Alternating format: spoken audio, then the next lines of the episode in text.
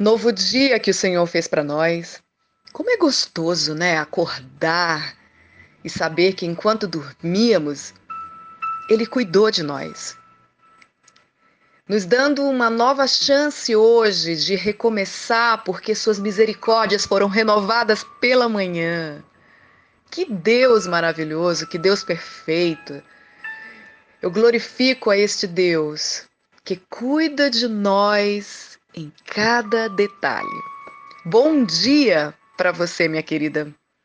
É tão bom, né, acordar e saber que vamos enfrentar pela frente aí um dia que ele preparou para nós. Então eu espero que esse dia seja um dia frutífero para você.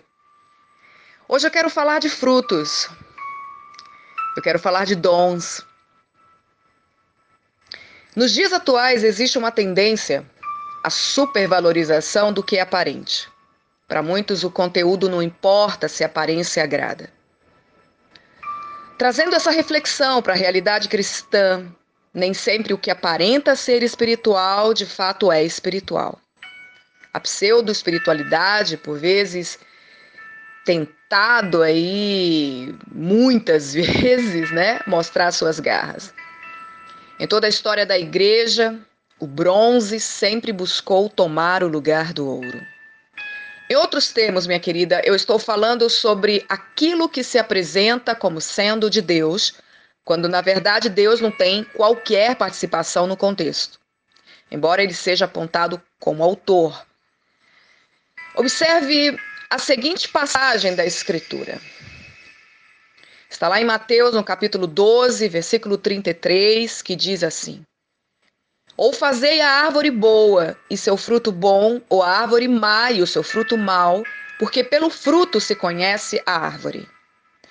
Nesta referência bíblica, Jesus denuncia a atitude hipócrita dos fariseus quando trata sobre a aparência, trazendo o exemplo de uma árvore.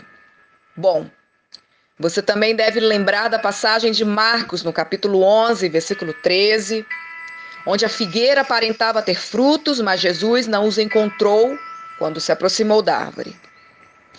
Vamos pensar juntas um pouco sobre isso. A manifestação da força da árvore está nos frutos. Eu não posso dizer que uma árvore é boa apenas pelo fato dela proporcionar sombra ou pelas suas folhagens. Não. Eu conheço a árvore pelo fruto. Somente através do fruto eu posso identificar se a árvore é boa ou má. E nesta perspectiva, minha querida, vamos observar aqui a passagem que está em Mateus, capítulo 7, versículos 15 e 16, e 21 e 23. Acautelai-vos dos falsos profetas, que se vos apresentam disfarçados em ovelhas, mas por dentro são roubadores. Pelos seus frutos os conhecereis. Colhem-se, porventura, uvas dos espinheiros ou figos dos abrolhos?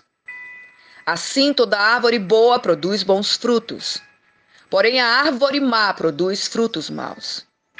Não pode a árvore boa produzir frutos maus, e nem a árvore má produzir frutos bons Toda árvore que não produz bom fruto é cortada e lançada ao fogo. Assim, pois, pelos seus frutos os conhecereis.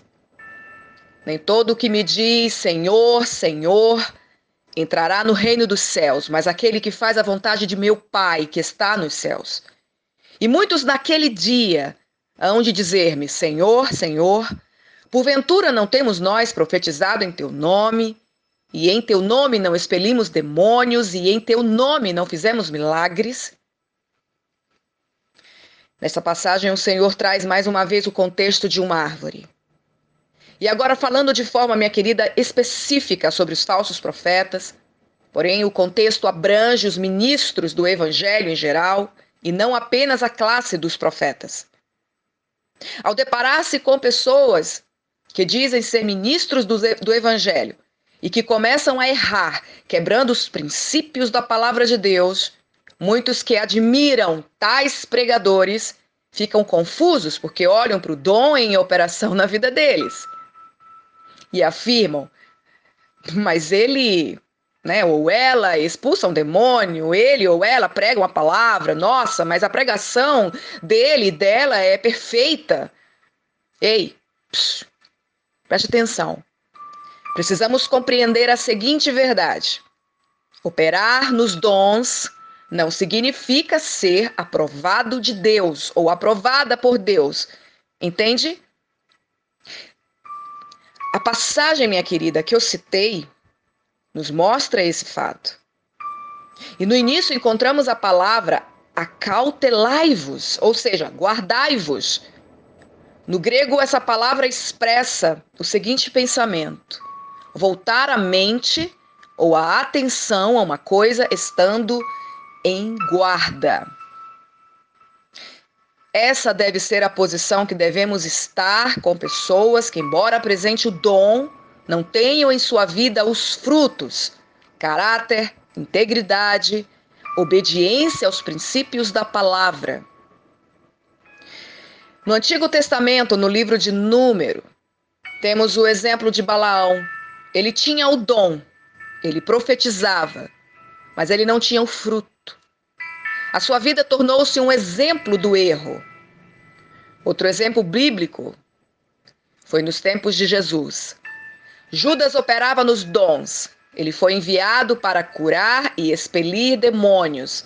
Mas Judas traiu Jesus.